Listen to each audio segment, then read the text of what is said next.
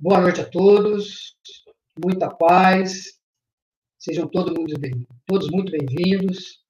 Estamos aqui mais uma vez, reunidos em nome do 16º Conselho Espírita de Unificação, para mais uma palestra. E conforme a gente vem sempre divulgando esse trabalho, sempre trazendo alguém voltado para o trabalho, é, voltado para o movimento espírita. Então, são companheiros, irmãos nossos, dedicados a esse trabalho da divulgação, da difusão da doutrina espírita para o Brasil e para o mundo.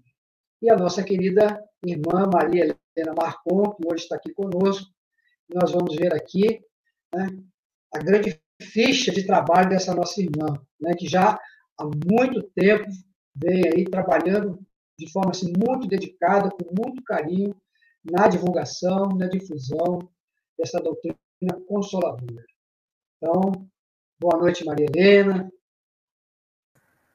Boa noite, uma grande alegria estar com os companheiros e desde já agradecemos o honroso convite. Muito obrigada.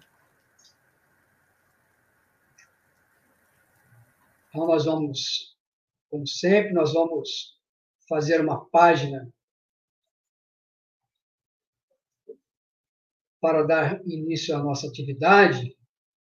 E, como das outras vezes, né, a gente tem sempre escolhido assim, uma página tendo assim, uma certa referência ao nosso convidado. Né? Então, e hoje nós escolhemos uma página que, inclusive, está no manual da comunicação Social Espírita da Federação Espírita Brasileira, que tem né, a nossa irmã como uma das colaboradoras desse, desse manual de comunicação social da Federação Espírita Brasileira. Né? Então, de lá tem uma mensagem linda de Bezerra de Menezes, né, psicografada por Francisco Cante Xavier, que foi em dezembro de 1969, publicado no Reformador de 1977. E tem como título Divulgação Espírita. Né? Então, é uma página que diz assim: Filhos, o Senhor nos abençoe. Efetivamente, as vossas responsabilidades no plano terrestre vos concitam, concitam ao trabalho árduo no que se refere à implantação das ideias libertadoras da doutrina espírita a que fomos trazidos a servir. Em verdade, nós outros, os amigos desencarnados, até certo ponto, nos erigimos em companheiros da inspiração, mas as realidades objetivas são vossas, enquanto desfrutardes as prerrogativas da encarnação. Compreendamos que a vossa tarefa na divulgação do Espiritismo é ação gigantesca de que não vos será lícito desertar. Em doutrina espírita, encontramos a terra toda por lar de nossas realizações comunitárias. E por isso mesmo, a cúpula das ideias é conclamada a exercer a posição de cobertura generosa e benéfica em auxílio da coletividade. Não vos isoleis em qualquer ponto de vista, sejam eles quais forem. Estudai todos os temas da humanidade e ajustai-vos ao progresso, cujo carro prossegue em marcha irreversível. Terminando, diz Bezerra de Menezes nessa linda mensagem: observai tudo e selecionais os ingredientes que vos pareçam necessários ao bem geral. Nem segregação na cultura acadêmica nem reclusão nas afirmativas do sentimento. Jesus na revelação e Kardec no esclarecimento resume para nós códigos numerosos de orientação e conduta. Estamos ainda muito longe de qualquer superação à frente de um e outro, porque realmente os objetivos essenciais do Evangelho e da codificação do Espiritismo exige ainda muito esforço de nossa parte para serem, por fim, atingidos. Reflitamos, dois pontos, Sem comunicação, não teremos caminho. Então, fica aí essa página de preparação para todos nós, muito oportuna nessa mensagem para esse momento que nós estamos vivendo. Então, vamos elevar, elevar os nossos corações, buscando sempre essa figura doce e serena do nosso querido Mestre Jesus. E vamos orar. Querido Deus, nosso Pai de amor e de infinita misericórdia. Querido Jesus, nosso bom e amado Mestre, esse amigo incondicional das nossas vidas, aos benfeitores espirituais que coordenam e que orientam o nosso movimento espírita. É com muita alegria, Senhor, que aqui nos encontramos, reunidos mais uma vez em Teu nome, para divulgarmos o Teu Evangelho, Senhor, o Evangelho redivivo, trazido pelo Espiritismo, Senhor. E queremos agradecer esta honrosa oportunidade, Mestre, e rogar as Suas bênçãos, a assistência e o amparo para nossa querida irmã Maria Helena Marcon. Que os seus benfeitores espirituais possam envolvê-la, Senhor. E pedimos, Mestre, que essas vibrações de paz, de amor e de carinho envolva cada um de nós que estamos aqui conectados, Senhor. Mas sabemos que a tua misericórdia, Jesus, é infinita. Por isso te pedimos, Mestre, que essas vibrações elas possam irradiar e envolver todos aqueles, assim como nós, necessitados dessas vibrações de paz, de amor e de carinho. Que assim seja, graças a Deus. Então, a nossa querida Maria Helena Marcon, vinculada ao Centro Espírita Ildefonso Correia, Curitiba, Paraná, desde 1972. Foi sua presidente por cinco gestões, foi membro do Conselho Deliberativo até setembro de 2019 e membro do Departamento Doutrinário. Na Federação Espírita do Paraná, iniciou em 1986 no setor da infância, né, do DIGE, Departamento de Infância e Juventude. Atualmente, ela é coordenadora da área de comunicação social espírita, sendo responsável pela Biblioteca Virtual Espírita, pelo portal da Federação Espírita do Paraná, do jornal Mundo Espírita e programa radiofônico Momento Espírita. Membro do Conselho Federativo Estadual do Departamento de Orientação ao Movimento Espírita e do Comitê para Assuntos Doutrinários da Federação Espírita do Paraná. Tem publicado os livros Poentes da Codificação Espírita, Personagens da Boa Nova e Cinematografia e Espiritualidade, em 2019, todos pela Federação Espírita do Paraná. Organizadora do livro Lins, Neste Mundo e no Outro. E redigiu e organizou o livro Roteiro de Luz, Europa 2013, lançado pela FEP em março de 2015, que retrata a jornada europeia de Divaldo Pereira Franco por 27 cidades, cidades de 18 países.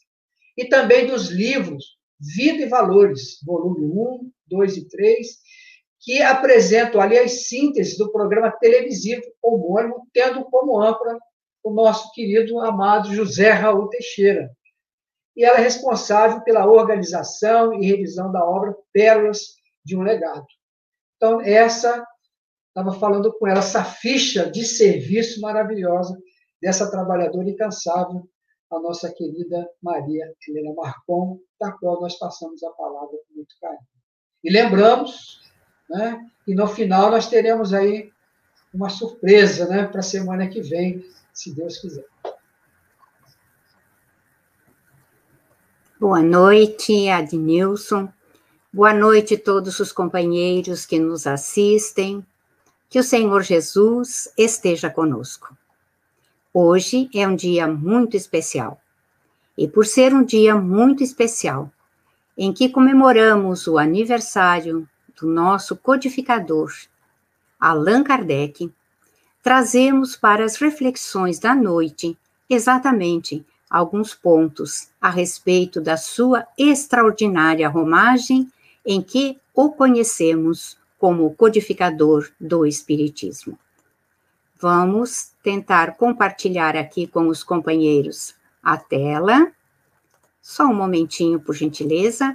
Tudo ok? Apareceu aí? O embaixador dos céus. Se os companheiros puderem nos dar retorno, se está bem, se apareceu na tela o compartilhamento.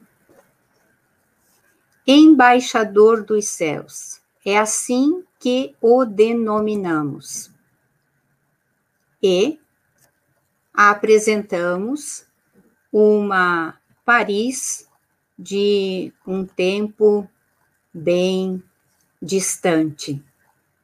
Uma Paris bem diferente daquela que hoje nós conhecemos. Para falar do codificador, e, como dissemos, falaremos somente alguns pequenos detalhes, desde que sua vida é extraordinária e plena de informações, de ações. Se nosso companheiro Adenilson achou que a nossa ficha de trabalho é extensa, se a compararmos com a do nosso codificador, não chega a um milésimo da sua ação. Lembramos que em 2004, quando se comemoraram os 200 anos de nascimento de Allan Kardec, aconteceu em Paris um congresso, um congresso no qual a grande maioria era de brasileiros. E, depois de concluído o congresso, vários companheiros espíritas, brasileiros, franceses, se uniram às autoridades em Lyon, cidade de nascimento de Rivaio, Hippolyte Leon Denisard Rivaio, e ali colocaram, ou melhor, inauguraram um menir. O menir é essa pedra irregular. Os celtas costumavam, quando nascia uma criança, exatamente colocar a pedra com o nome. Era uma pedra não polida, como vocês podem ver, realmente é algo diferente. A homenagem foi esse medalhão, ele foi feito em Niterói e levado para a França. Esse menir foi inaugurado entre as pistas de uma das principais avenidas de Lyon, que é Docteur Gailleton, esquina com a Rue Salle, local onde existia a casa onde nasceu Hippolyte Leon Denisard Rivail. A inauguração, como dissemos, contou com várias autoridades. Estava ali presente, por exemplo, o presidente da União Espírita Francesa e Francofônica, hoje já desencarnado, Roger Perret, Nestor Mazotti, que à época era secretário do Conselho Espírita Internacional, também hoje desencarnado. Michel Chomarrat, que era ali o representante e conselheiro do prefeito de Lyon, além de outros representantes da prefeitura do bairro, Charles Kempf, Michel Biffon, diretores da União Francesa Francofônica, e Antônio César Perre de Carvalho, brasileiro, na época também um membro conselheiro do SEI, o Conselho Espírita Internacional. Ora, todos nós, quando lemos a biografia de Allan Kardec, lemos que ele nasceu em Lyon. Rivaio nasceu em Lyon. No entanto, em certo ponto de sua vida, quando agora, já como Allan Kardec, começaram a surgir muitas críticas e muitos ataques à sua pessoa, em certa oportunidade ele respondeu a um dos seus detratores, dizendo que não podia ter sido conhecido em Lyon por ele, desde que ele nunca morara em Lyon. Ora, isso nos chama a atenção com certeza, porque se ele nasceu em Lyon, como nunca morou lá? E então, vamos às pesquisas históricas que nos dizem que os pais de Hippolyte Leon Denizar Rivaio. Maria Helena. Oi? É, saiu o compartilhamento. Você quer tentar aí? Vou tentar novamente. Tá. E desde o começo ele não saiu, Adnilson? Isso.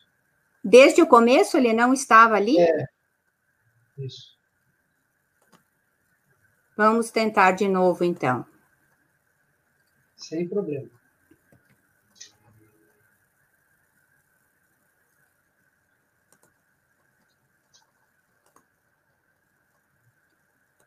Perdoe-me, às vezes essas coisas acontecem. Vamos tentar novamente.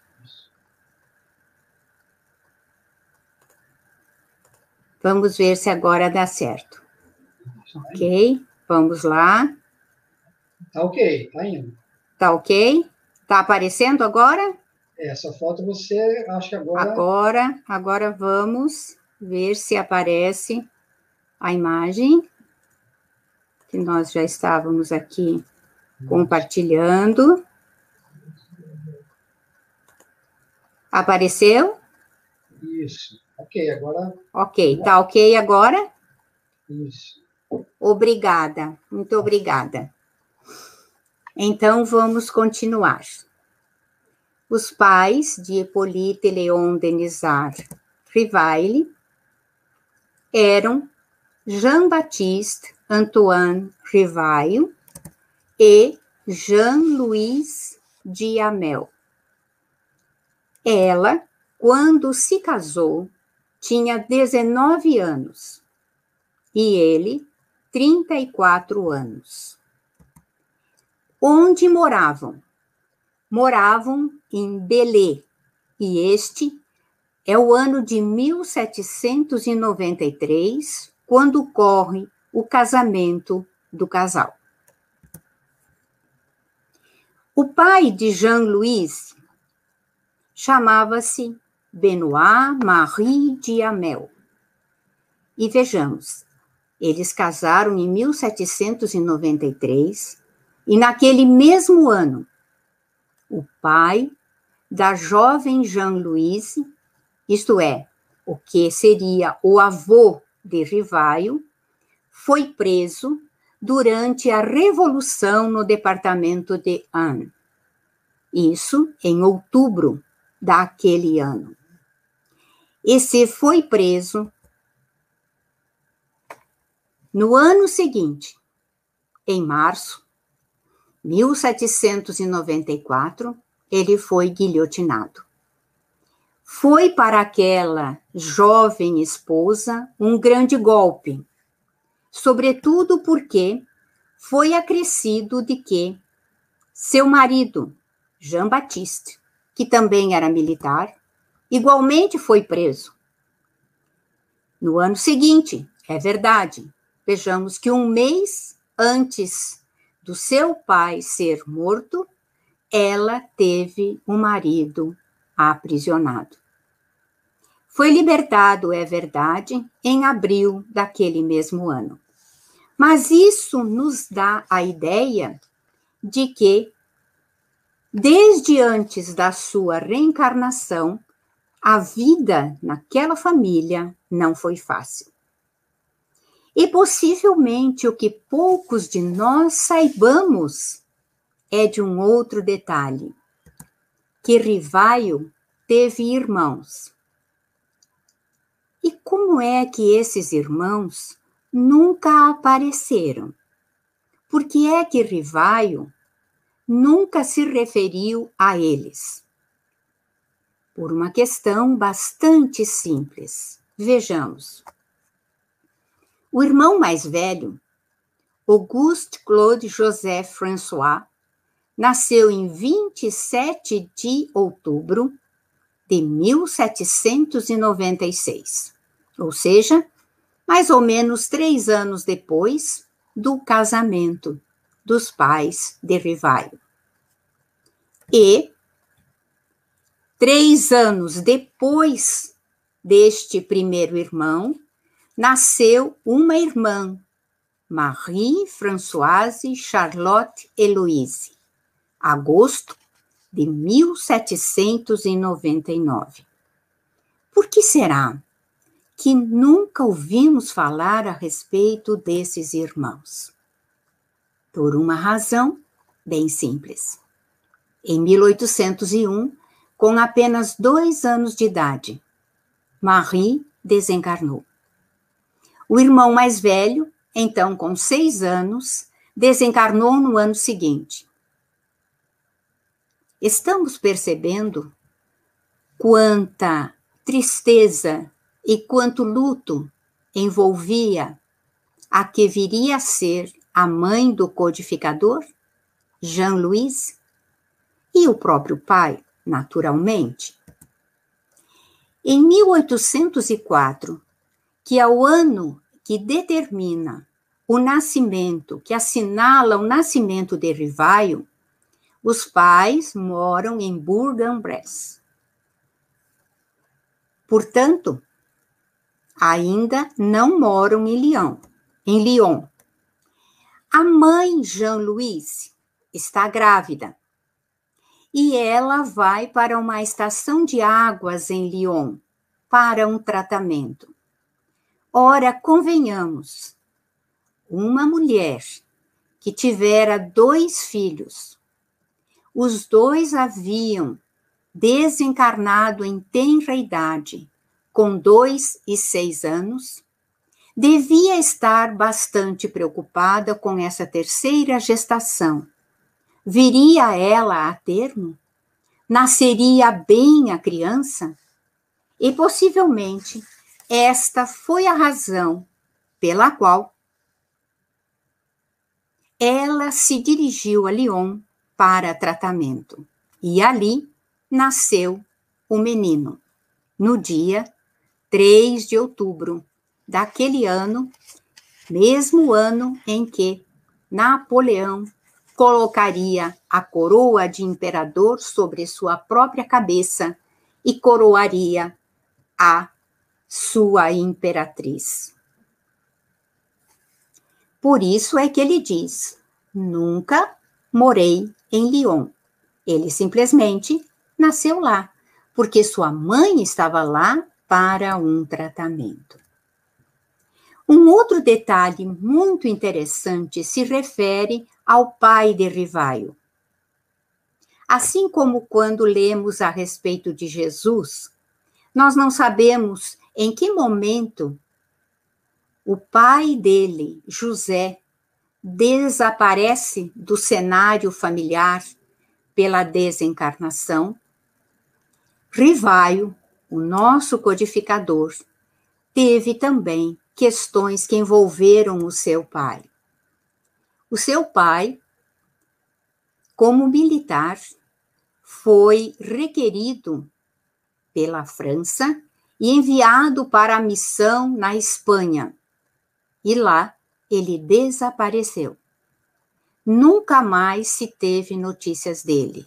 Isto é, não se sabe se ele foi feito prisioneiro e morreu depois, se morreu em batalha, o que foi que lhe aconteceu. Ora, se o Rivaio nasceu em 1804, Nesta época do desaparecimento de seu pai, ele tinha apenas três anos de idade. Rivaio, portanto, foi criado pela mãe, Jean-Louise, e pela avó materna, que se chamava Charlotte Bochard. Portanto, aqui a mãe com o marido desaparecido pode ser considerada viúva e a avó já era viúva desde bastante tempo, como vimos, no ano de, do casamento da filha com o pai de Rivaio. Charlotte Bochard tinha, no entanto, algumas posses, ou talvez devamos dizer boas posses. Por isso, imagina-se que o enviar aquele menino para Iverdun, na Suíça, se deveu à sua avó materna. Ela tinha as condições financeiras para isso. Rivaio em Iverdun é algo excepcional. Encontrou ali o grande mestre Jean-Henri Pestalozzi, ou, como nós dizemos, João Henrique Pestalozzi. Aprendeu muito ali. Era uma escola sui generis. Diga-se que Pestalozzi não falava o francês. Quem se dirigia especialmente às crianças francesas eram, ou melhor, era a sua esposa. Para aqueles meninos, longe de seus lares, eram crianças de todos os países, ou melhor dizendo, de vários países, não de todos. Sabemos que dois brasileiros estiveram nesta escola à época de Pestalozzi. Mas, ali então, nessa escola, se estudava bastante. O dia começava às seis da manhã. Havia exercícios físicos, o café da manhã, caminhadas, estudo, muito trabalho, mas igualmente condições excepcionais para esse estudo.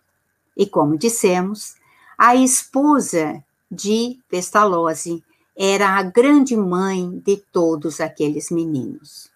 Por isso, quando ocorre a sua morte, no ano de 1815, é um grande baque para todos eles.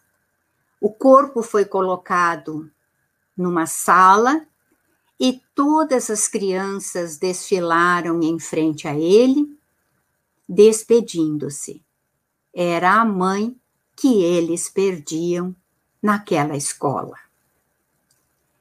Como dissemos, ela era a que mais se dirigia aos meninos franceses por falar o francês, que o professor Pestalozzi não falava. Imaginamos então que neste momento é o primeiro grande encontro de Rivaio com a morte. Porque seu avô morrera muito antes dele nascer. Seu pai desaparecera, fora para a batalha, fora para a missão que o Estado lhe conferia e nunca mais voltou. Mas agora ele sabia ali a morte como realmente era. E deve ter meditado muito a respeito. Sabemos que tudo que nos acontece na vida tem um porquê e também nos deve servir como uma experiência. Esta experiência com certeza, o futuro codificador a agasalhou em sua intimidade. Mas, na escola de Pestalozzi, eram muitas as opções. Como dissemos, havia exercícios, havia muito estudo.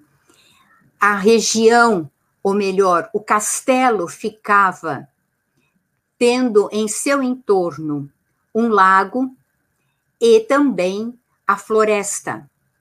E consta que Rivaio era um daqueles que fazia quase que diariamente longas caminhadas, colhendo espécimes para as suas investigações, os seus estudos em botânica.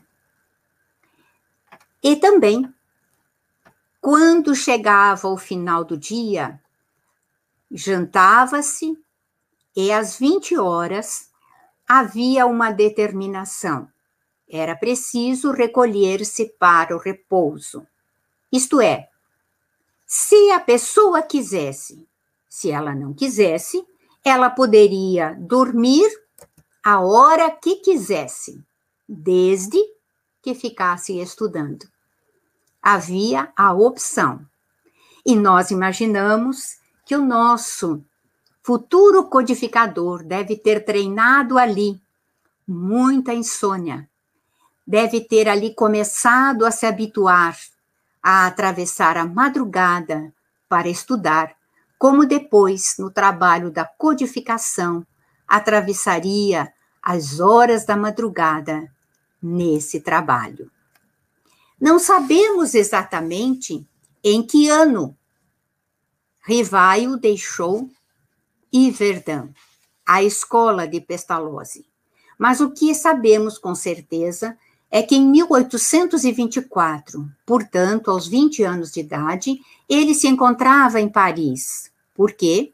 Porque lança ali a sua primeira obra didática. E ele se coloca, ou melhor, se apresenta nesta obra como o aluno de Pestalozzi. Em 1825, portanto, já no ano seguinte, nós podemos encontrar o nosso rivaio, nos seus 21 anos de idade, como um institutor, isto é, um professor de uma instituição de ensino.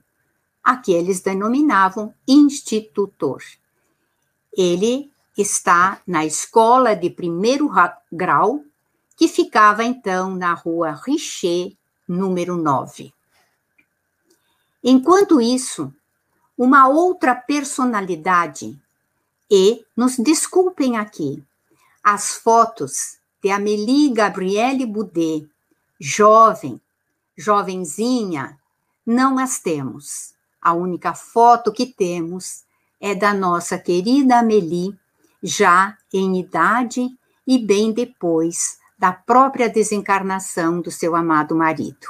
Por isso a colocamos aqui nesses moldes. Gostaríamos de ter a sua foto jovem, porque ela é descrita de portadora de beleza, de encanto, de meiguice. Então, Amélie Gabrielle Boudet também despontava ali como uma institutora, isto é, uma professora numa instituição. Diga-se que, a princípio, o casamento não estava nos planos de Amélie. O seu interesse maior era o estudo e ela teve apoio de seus pais, que chegaram a transferir-se de da localidade onde moravam para Paris ali num apartamento que ficava próximo do local no qual ela dava as suas lições. E Amélie era também escritora, pintora e também administradora de mais de 30 imóveis que herdou de seu pai. Esse já é um detalhe que nós importante de nós termos anotados. Quando seu pai desencarna, deixa na responsabilidade dela os imóveis e não do irmão. Naturalmente, por lhe conhecer a responsabilidade e a capacidade de administração. E aí nós nos perguntamos: onde será que Amélie e Rivaio se conheceram. Quando nós lemos os escritos do codificador, nós vemos aí que ele costumava ir ao teatro. E nós imaginamos que ela também deveria comparecer ao teatro, porque se ambos eram institutores, se ambos eram dedicados à educação, deveriam ser naturalmente amantes da arte e, portanto, deveriam ir ao teatro. É possível que tenham se visto em alguma peça pela primeira vez. O que nós sabemos é que, conforme as regras da época, a mãe de Rivaio escreveu ao pai de Amélie. Vejamos que nessa época a mãe dela já havia desencarnado. Ela tinha somente o pai. A mãe de Rivaio, portanto, escreve ao pai de Amélie pedindo autorização para que Rivaio e Amélie pudessem trocar correspondência. Vejamos que detalhe, que coisa impressionante. Mas o pai de Amélie dá a autorização. E então Rivaio escreve a ela, e nesta primeira carta ele se revela não com arroubos de uma paixão, que ele diz: não espere de mim arroubos de paixão, não é o meu estilo, mas ele revela o grande respeito e o grande amor que sentiu por ela. Ele diz na carta, a primeira carta que ele escreve para a sua namorada, que ao vê-la, realmente ele confirmou tudo aquilo que as duas senhoras que a conheciam haviam falado a ele a respeito dela. E pasmemos, nesta carta, ele faz o pedido de casamento, dizendo que espera que o seu desejo possa ser concretizado e que a sua mãe e seu tio, com quem ele mora em Paris, a aguardam e a receberão como uma filha muito querida. E então, no ano seguinte, 1832, essa carta é datada de agosto de 31, e em fevereiro de 32, eles se casam. Rivaio, à época, estava em licença do seu regimento, mas Portanto, estamos entendendo que ele estava em serviço militar, mas de licença. E, mesmo assim, ele pediu ou precisou pedir licença para o seu casamento. E também a sua mãe teve que autorizar o seu casamento, embora ele não fosse menor de idade, mas era o que na época se exigia. Compareceram no casamento, da parte de Rivaio, a mãe e o tio, e da parte de Amélie, somente o pai. Então, a gente vê que foi uma grande festa em família. O universo familiar estava ali reunido e o casal se reúne igualmente, formando um novo lar. Eles foram morar, nessa época, na Rue de Sèvres, como dissemos, com a mãe e o tio de Rivaio. E nessa Rue de Sèvres funcionava também o Instituto Rivaio. Rivaio sempre teve o intuito, o objetivo da educação, o grande objetivo da sua vida, a educação. Então, ele abriu o Instituto Rivaio.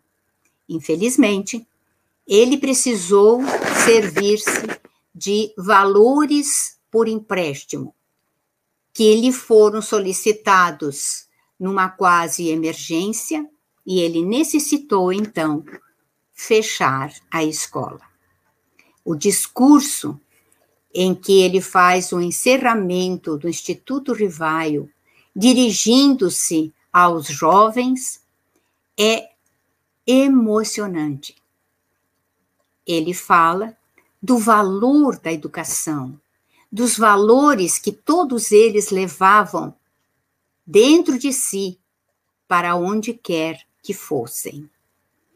Com o dinheiro que sobrou do fechamento do instituto, ele devolveu o que emprestara, pagou tudo que era necessário e ele ficou com certos valores ainda. Sobraram-lhe valores que foram aplicados com um amigo. Um amigo que tinha algo para oferecer.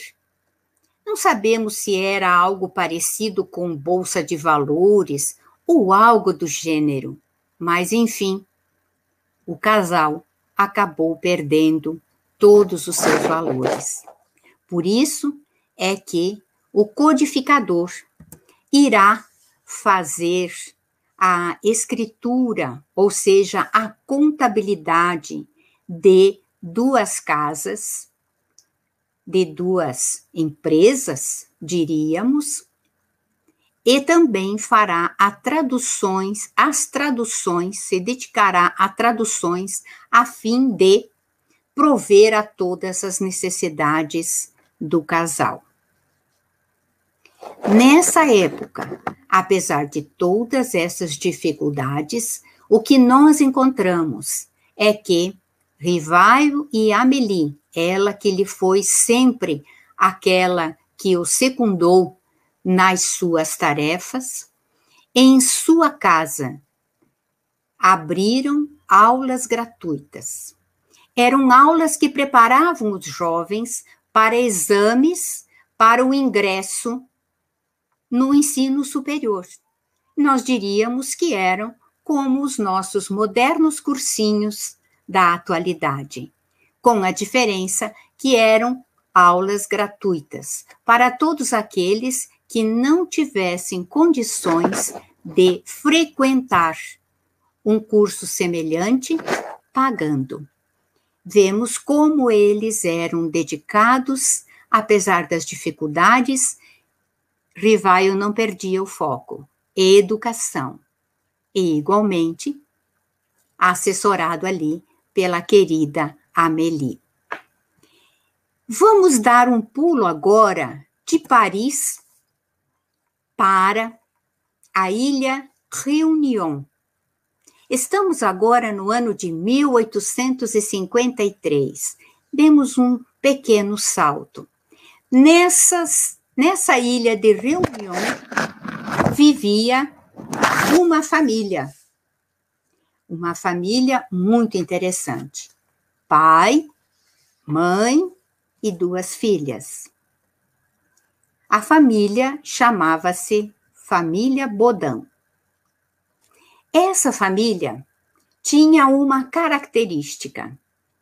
A mãe e as duas meninas tinham faculdades mediúnicas.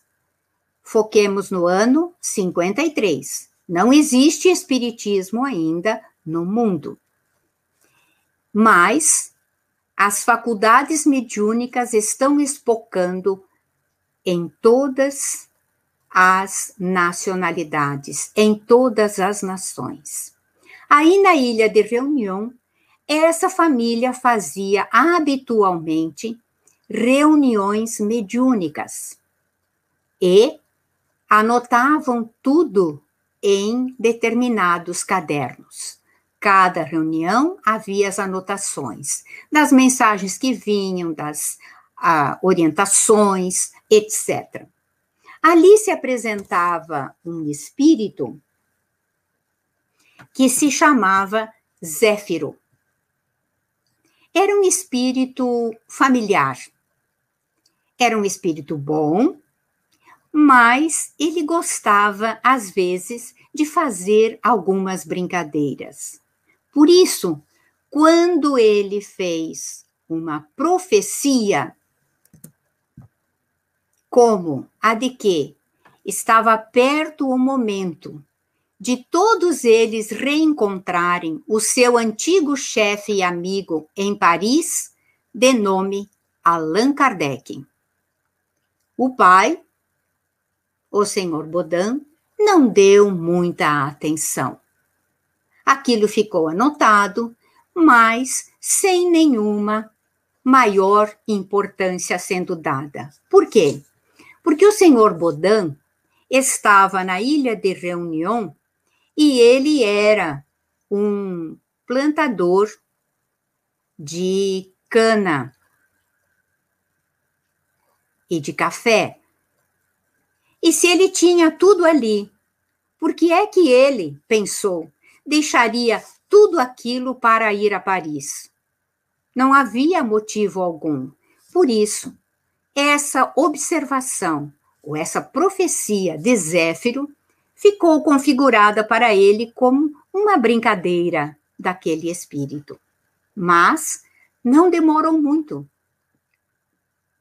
E o governo francês chamou todos os produtores de cana e de café que eram franceses para que viessem a Paris. Por quê? Porque aqui na América havia um tal de Brasil que estava se projetando no mundo como exportador de açúcar e café.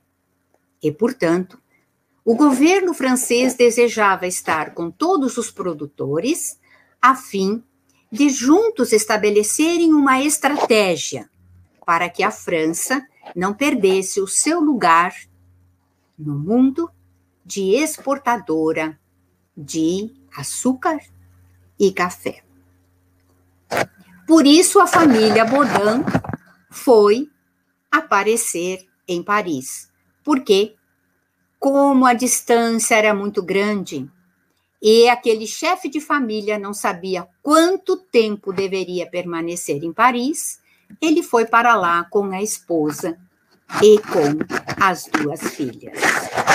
Mas então, no ano de 54, um amigo do professor Rivaio, chamado Fortier, que era um magnetizador, e sabemos que Rivaio estudava magnetismo há muitos anos, ele diz ao codificador que algo diferente está acontecendo, que é, não são somente as pessoas que podem ser magnetizadas, mas também as mesas, e que elas, sendo magnetizadas, consegue-se que elas girem e caminhem à vontade.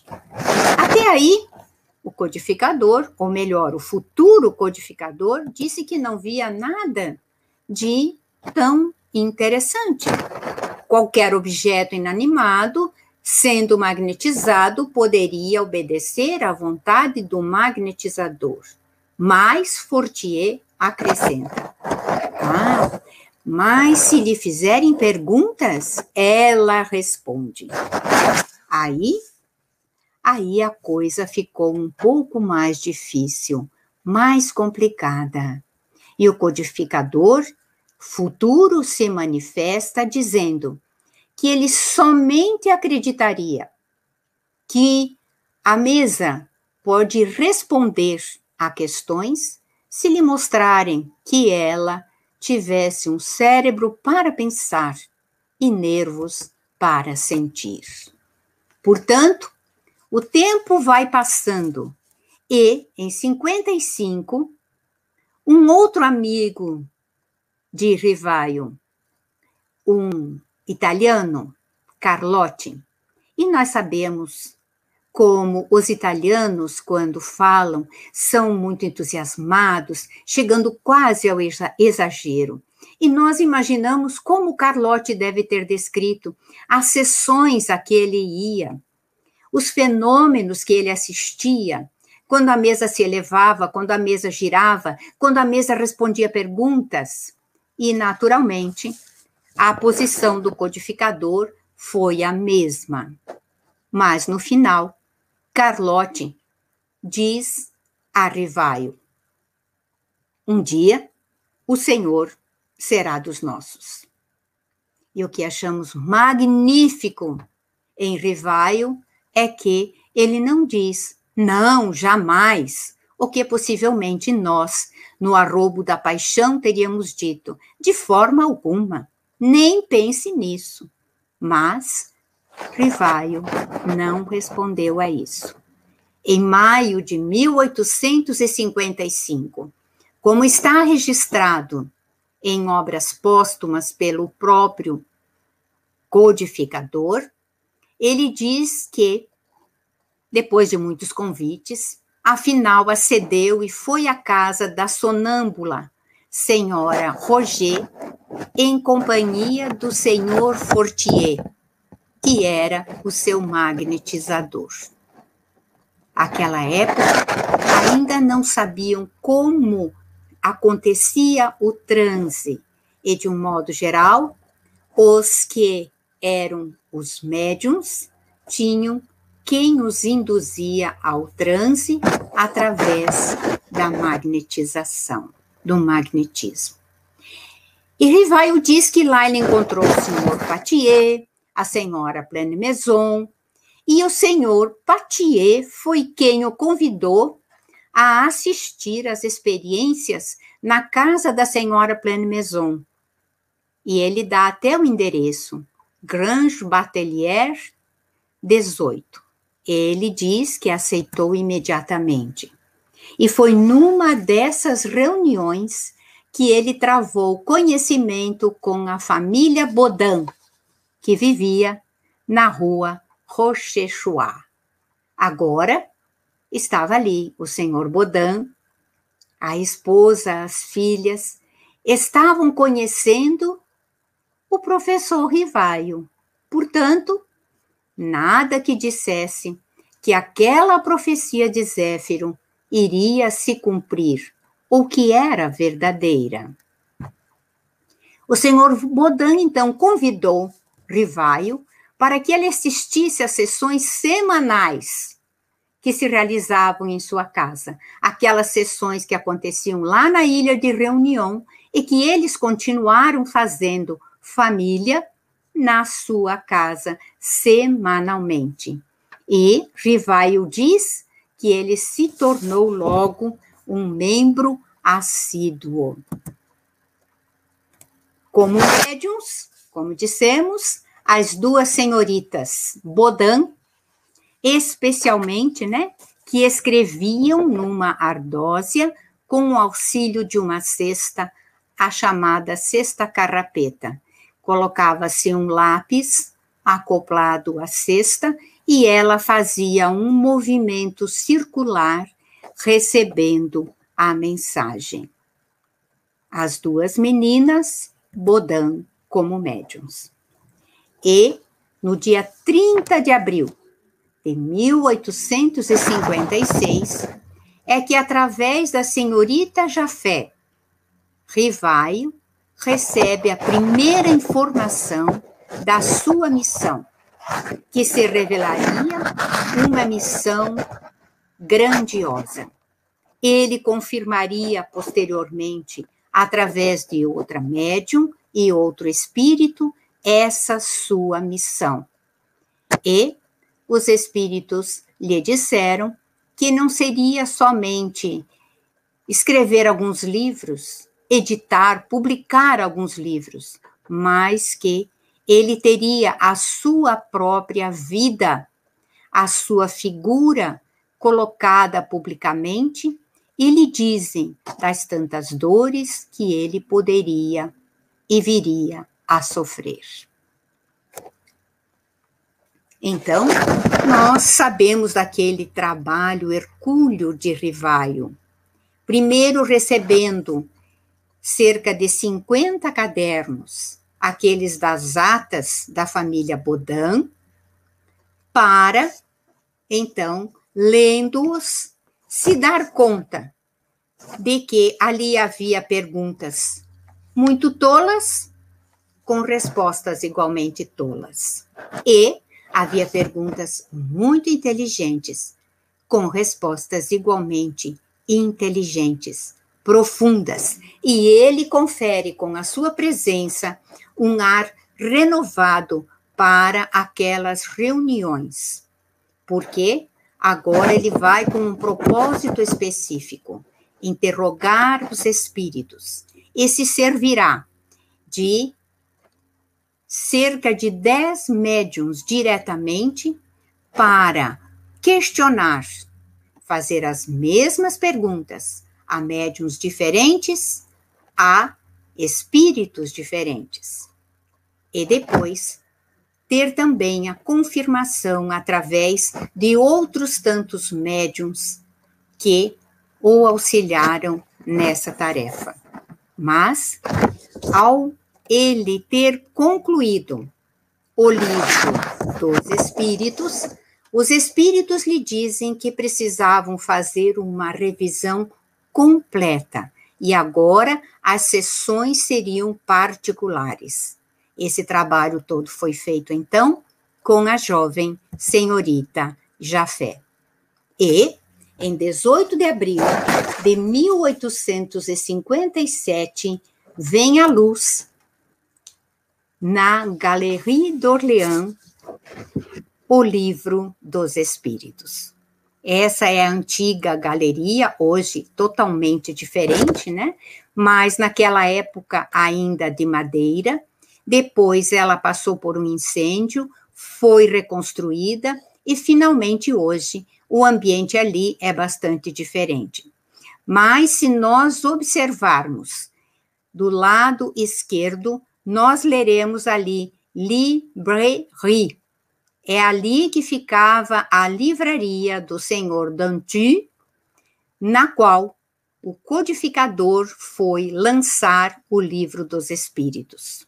Foi editado pelo senhor Dantu, filho Eduard, que o pai já desencarnara, e ali naquela naquela vitrine Sobre um veludo vermelho foi colocado o Livro dos Espíritos, o Palais Royal, a Galerie d'Orléans.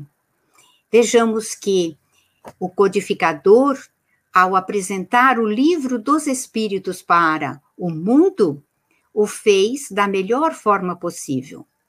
Não foi pensando pequeno, como às vezes nós, espíritas, pensamos muito pequeno. Ah, ninguém vai ler. Ah, porque isso é muito orgulho se eu apresentar com certa pompa. O codificador, ao apresentar o livro dos Espíritos para o mundo, o livro que tinha 501 questões somente na primeira no primeiro lançamento e que acreditamos tenha sido financiado, e isso é dito por alguns biógrafos, principalmente de Amélie Gabrielle Boudet, que foi financiado especialmente por ela, porque ela, como administradora daqueles imóveis de que falamos, ela tinha mais posses à sua disposição.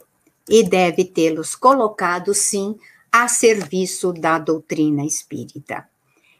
Então, como dissemos, o Livro dos Espíritos, 501 perguntas. Mas se nós achamos que o codificador pensou pequeno, vejamos, ele estava publicando um livro de uma doutrina nova com um nome que ninguém conhecia, porque é então que ele assume o nome de Allan Kardec. É nesse momento, com certeza, que o senhor Baudin deve ter se dado conta que a profecia de Zéfiro era verdadeira. Porque, em vida anterior, eles já haviam se conhecido. E agora, o que fora o chefe antes tornava a ser, entre aspas, o chefe da nova doutrina. O codificador publica 1.200 volumes. E o que é que ele fez? Ele enviou de forma gratuita exemplares aos jornalistas de Paris. Contratou um estafeta, hoje nós diríamos um motoboy, né? ou moto Uber, para levar os livros naquele sábado primavera em Paris aos jornalistas. E disse mais ao senhor Eduardo Dante. Na segunda-feira, pode pedir ao estafeta que volte, porque eu tenho mais livros para que ele vá levar. A propaganda ele a fez da melhor forma possível. Ele não dispunha das mídias sociais, ele não dispunha de nada além do livro impresso entregue gratuitamente e que chegasse aos jornalistas para que eles tomassem conhecimento e fizessem as suas críticas. Críticas que nós vamos encontrar positivas e negativas, posteriormente reproduzidas dos jornais para a revista espírita do próprio codificador. E ele, a breve tempo, precisou organizar a Sociedade Parisiense de Estudos Espíritas, considerado o primeiro centro espírita do mundo, e inicialmente em sua casa, e depois ele precisou, a breve tempo, ter que mudar de endereço. Por quê? Porque ali na sua casa chegava a ter 30 pessoas. As reuniões aconteciam, as mais das vezes, com a senhorita Jafé, mas as pessoas não tinham sequer lugar para sentar, elas precisavam ficar em pé. O apartamento era um apartamento muito pequeno. Então, por isso, decide-se que há que transferir-se a Sociedade Parisiense de Estudos Espíritas para outro lugar. Mas a fundação da sociedade, ela precisou de muito auxílio para ser fundada, porque vivia-se uma época bastante difícil em Paris. Em 1858, em janeiro, houve um atentado por um italiano exilado em Paris, exilado voluntariamente, à vida do imperador. Ele foi preso, ou ele não chegou a, ao que ele desejava, que era matar o imperador, foi frustrada a sua tentativa, mas ele foi preso e foi guilhotinado. Gente, em 1857, publicado o Livro dos Espíritos. Em 1858, em fevereiro, a guilhotina ainda trabalhava em Paris. A mesma Paris que viu o nascimento da doutrina espírita. Para a fundação dessa sociedade, portanto, havia que se é, conseguir muitas autorizações, porque a partir deste atentado criou-se uma lei chamada Lei de Segurança Nacional, que teve vigência, pasmemos, até 1870. Portanto, o codificador trabalhou todo esse período da codificação espírita, da divulgação da doutrina, sob essa lei de segurança nacional, que era extremamente rígida, entre outras questões, impedia a realização de reuniões com mais de 20 pessoas a não ser que tivesse uma autorização da polícia da cidade.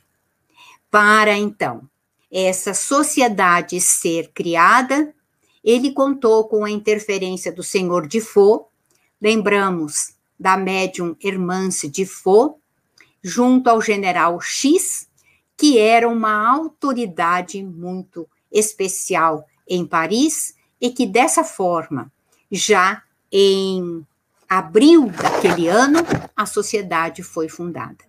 E me permitam aqui fazer um, uma correção. Há pouco eu falei que quem servia de médium na casa do codificador para as reuniões ali era especialmente a senhorita Jafé. Equivoquei-me. Quem servia ali, principalmente como médium ali, era a senhorita Hermance Tifo, que conheceu o codificador no dia do lançamento do Livro dos Espíritos. E ela já tinha, naquela época, publicado duas obras. A Vida de Joana d'Arc sob é, sobre ela mesma, ou melhor, por ela mesma, e a vida de do rei São Luís. A revista Espírita surge em 1 de janeiro de 58. Kardec afunda com este objetivo de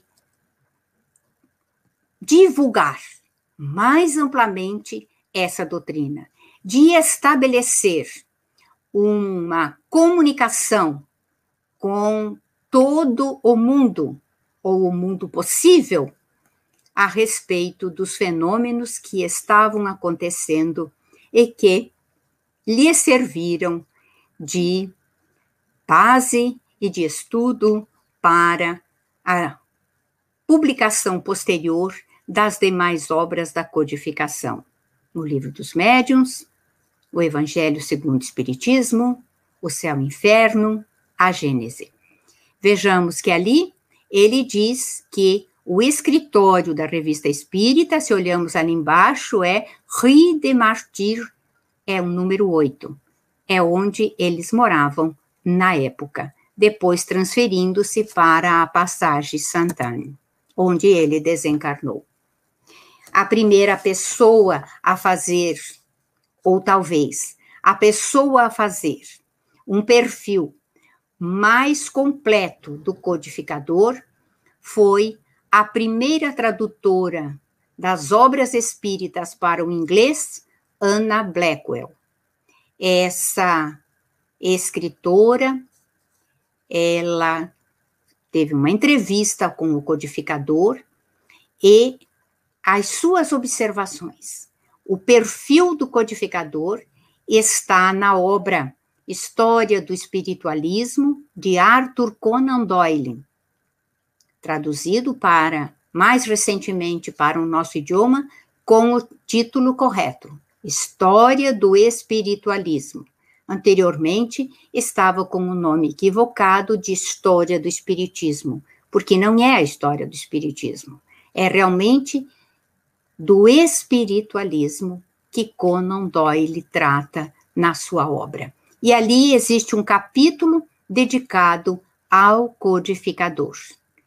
E Anna Blackwell o descreve fisicamente, dizendo inclusive que ele mais parecia um alemão do que um francês, e descreve igualmente o seu perfil, o seu perfil de caráter, o seu caráter. Encontramos, então, o homem bom. O homem bom que, conforme as cartas que ele escreveu, quando estava longe de Paris para produzir, para escrever o que depois viria a ser o Evangelho segundo o Espiritismo, ele escreve várias cartas à amada Amélie em Paris. Numa delas, ela relata que havia desencarnado Antoine Cousteau, que era um membro da Sociedade Parisiense de Estudos Espíritas. E então, Kardec volta a ela a carta, dizendo que ela tomasse daquele valor que haviam recebido em doação para a sociedade, ele lhe diz o valor que ela deve tomar e dar à viúva, a fim de que possa suprir as necessidades que aconteciam ali logo após a morte do marido e até, quem sabe, para o próprio sepultamento. Também nós registramos aí o homem agradecido nessas cartas. Essas cartas, três delas, foram publicadas pelo jornal Mundo Espírita, dizendo exatamente detalhes de como era o codificador.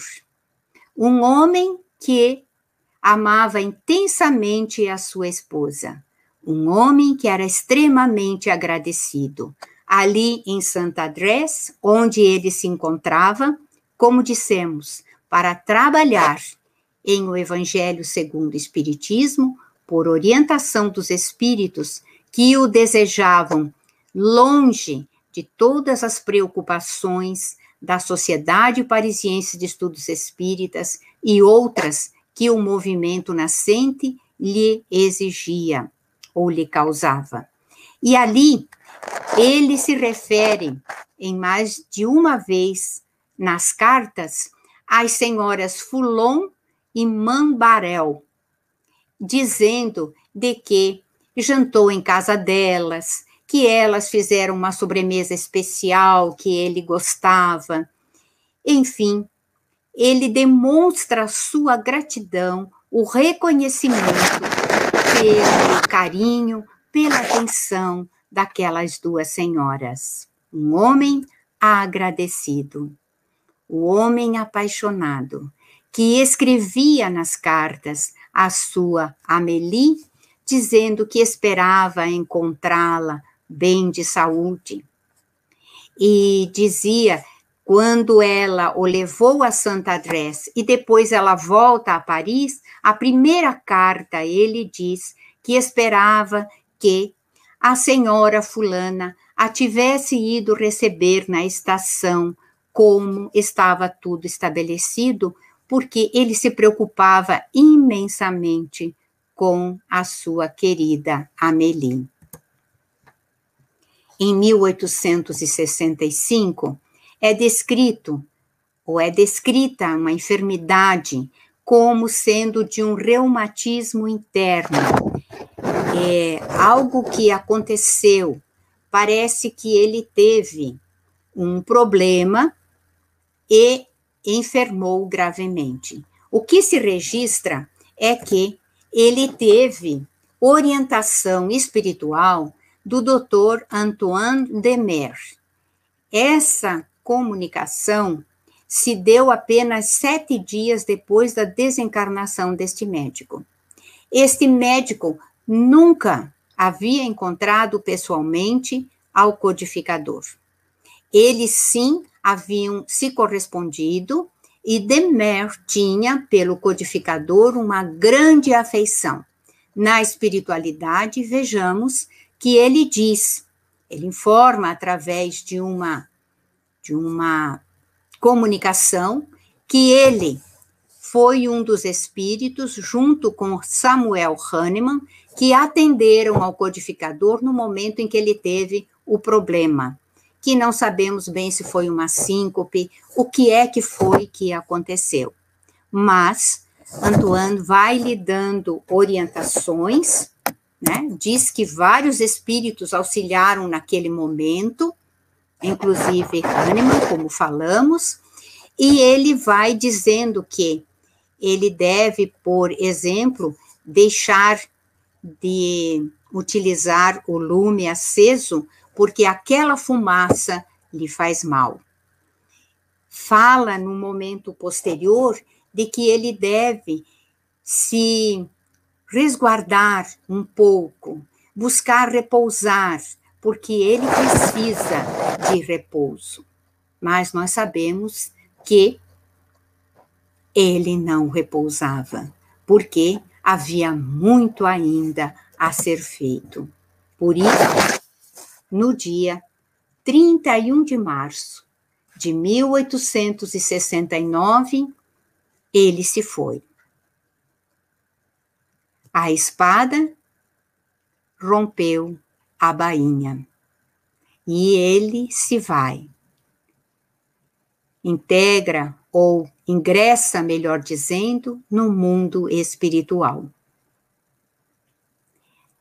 Os companheiros se reúnem noticiam a sua desencarnação e ele vai ser enterrado dois dias depois no cemitério de Montmartre. Será Amélie Gabrielle Boudet, a sua amada Amélie, que iniciará uma campanha da qual ela deseja, ou melhor, na qual ela deseja homenagear o codificador da doutrina espírita. Por isso, começa-se uma campanha para se juntarem os recursos necessários para se erguer no Père Lachaise, o cemitério em Paris, onde estão as grandes personalidades, ou melhor, os corpos das grandes personalidades ali enterrados, que se erga o dolmen e que se transfiram os restos mortais de Allan Kardec para ali. Isso se dará exatamente um ano depois, no dia 2 de abril de 1870. Ao iniciarmos a nossa fala, nós mostramos o menir, símbolo do nascimento para os celtas. Aqui nós temos o símbolo da morte ou da imortalidade também dos celtas.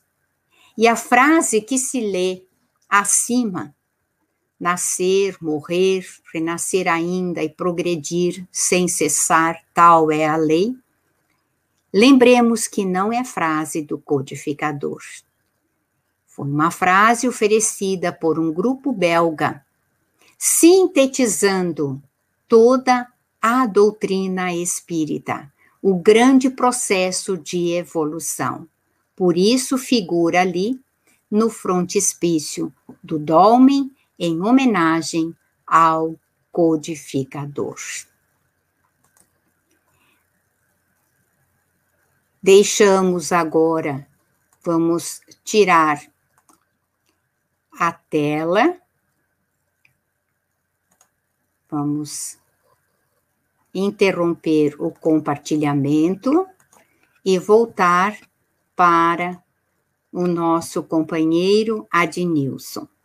Encerramos a nossa homenagem ao codificador com a nossa profunda, profunda gratidão a este espírito que tanto deu de si e que em apenas 14 anos nos ofereceu e nos legou uma doutrina codificada.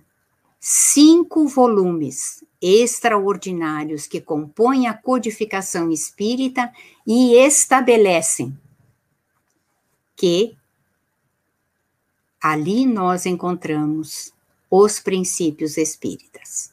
Muito obrigada aos companheiros que nos convidaram. Muito obrigada a todos os que estiveram conosco. Muita paz.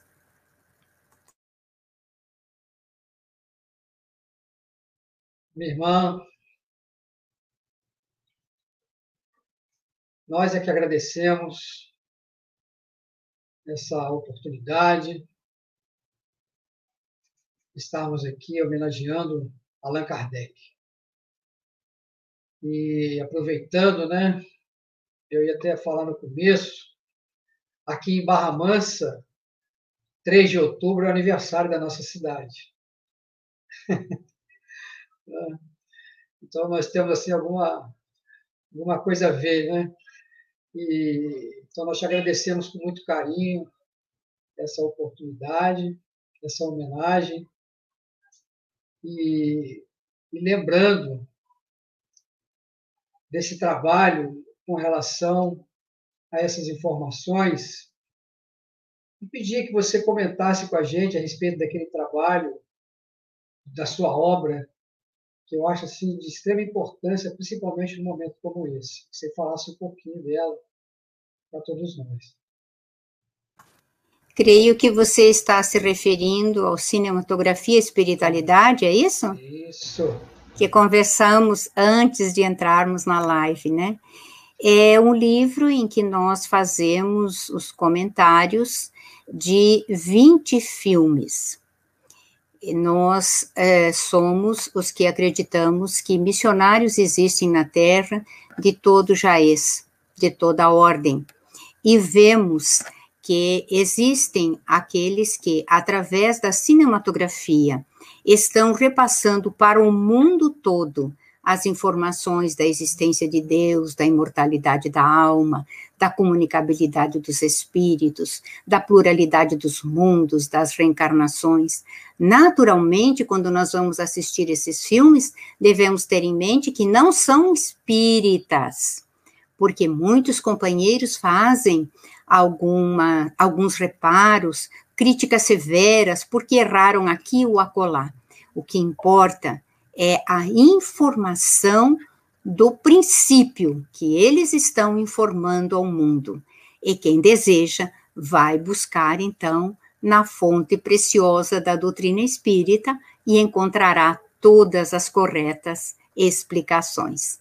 O livro se chama, então, Cinematografia e Espiritualidade, publicado pela Federação Espírita do Paraná. Que maravilha. Né? E, aliás, como sempre a gente fala aqui, né, a Federação Espírita do Paraná é sempre uma referência com relação a esse trabalho da comunicação social espírita, né? Ele sempre destaca muito com relação ao momento espírita, né? Então, fala um pouquinho para a gente aí do momento espírita. Momento Espírita é um programa que tem 28 anos de existência, ininterrupta. Hoje ele se encontra em quase 200 emissoras em todo o Brasil. A Federação Espírita do Paraná oferece às emissoras que o desejam, através de documentos específicos, o programa para emissoras, né? E então ele está, como dissemos, em quase 200. Em Curitiba, ele desde o início começou na Rádio Ouro Verde e hoje está em três emissoras com seis emissões diárias. Isto é, ele acontece em seis momentos diferentes: às cinco para sete da manhã, cinco para sete da noite, cinco para meio-dia, cinco para meia-noite e um outro horário no meio da tarde. Então, assim, é, é sempre o mesmo programa durante o dia, mas com várias emissões. E nós o temos, temos o programa também na França. Na França, nós temos um companheiro que faz as revisões dos textos que são é, traduzidos para o francês, faz a locução, manda para nós, nós fazemos a mixagem e devolvemos para ele para a veiculação. É um trabalho que nós temos uma equipe de redatores, uma equipe de revisores, temos funcionários específicos para a mixagem, para a postagem no site, temos locutor contratado. O que quer dizer? A Federação Espírita do Paraná investe há 28 anos muito neste programa. Nossa, é especial. Aí deu aquela saudade agora do nosso querido irmão Raul Teixeira, né? Vida e Valores também, muito importante aquele trabalho. Né? Então, o Vida e Valores esteve durante algum tempo nas nossas emissoras. De igual forma, aqui no Paraná, estreou simultaneamente em Curitiba e Londrina, e é, estava em TV aberta, e depois também foi oferecido de forma gratuita para várias emissoras em todo o Brasil que o divulgaram. Quando os programas acabaram, nós já tivemos aí três livros publicados. O mais recente, Raul Teixeira o lançou agora em setembro, pelos 40 anos da Sociedade Espírita Fraternidade. A Federação Espírita do Paraná ofereceu como brinde, como agradecimento a Raul, este presente pelos 40 anos da CEF. Oh, coisa boa. Né? Bom, aproveitando a sua presença aqui, agradecendo a presença de todos, né, e desse belíssimo trabalho pela Federação Espírita do Paraná, e esse tema maravilhoso, Embaixador do Céu, e é a, a novidade né, que nós falamos aqui da semana que vem. Né? Então, é, na oportunidade, né, conversando com o nosso querido irmão Vadinho, né, para que a gente, na tentativa de conseguir, né, para a semana que vem, o nosso querido irmão Divaldo Pereira Franco. Né? Então, tivemos a confirmação da presença dele conosco sábado que vem. Né?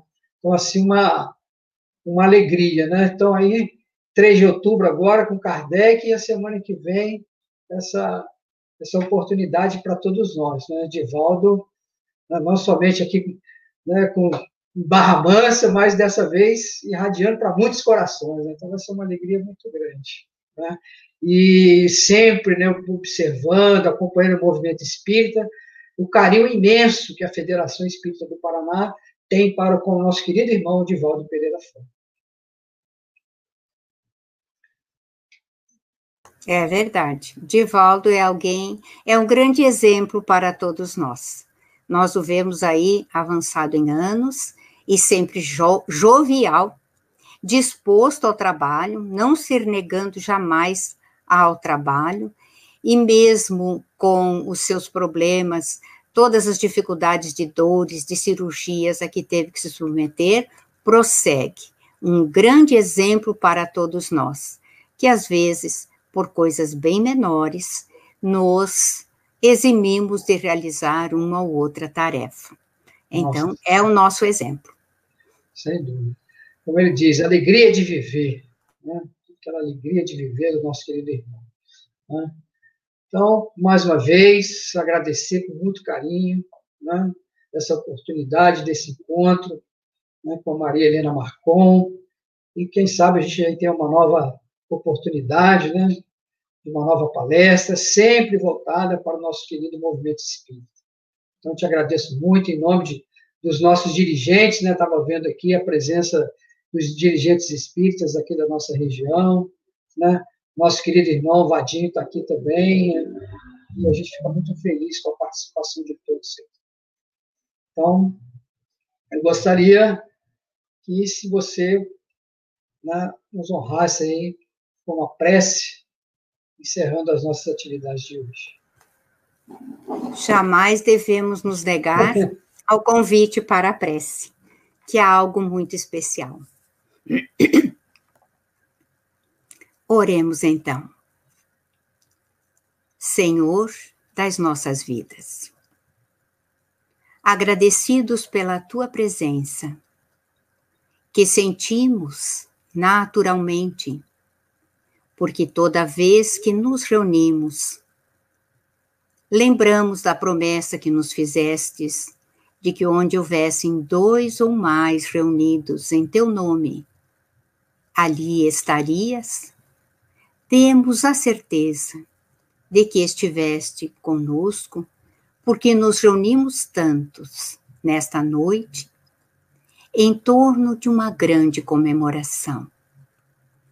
E para ti, Jesus, é que nós pedimos que cumules de bênçãos o nosso amado codificador da doutrina espírita, onde quer que ele se encontre, que sinta as flores do nosso coração lhe sendo oferecidas.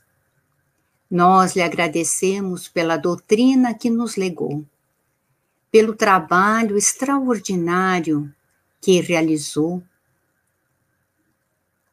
dedicando-se e ofertando a sua saúde, a sua vida, as suas horas para que ela fosse concretizada antes da sua partida.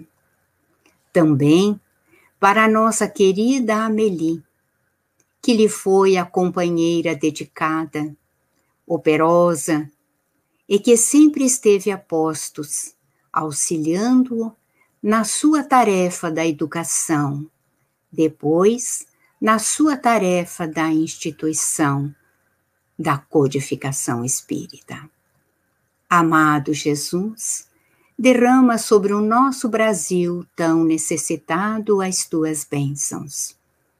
Para aqueles que sofrem os efeitos da Covid, para as famílias enlutadas, para todos os nossos lares, os lares que aqui representamos neste momento, e concede-nos a tua paz, as bênçãos do teu amor, a saúde e o equilíbrio de que tanto carecemos.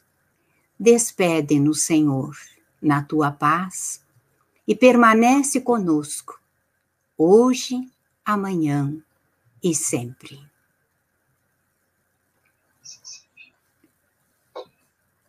Então, muito boa noite a todos e até a semana que vem com o nosso querido irmão Divaldo Pereira Franco.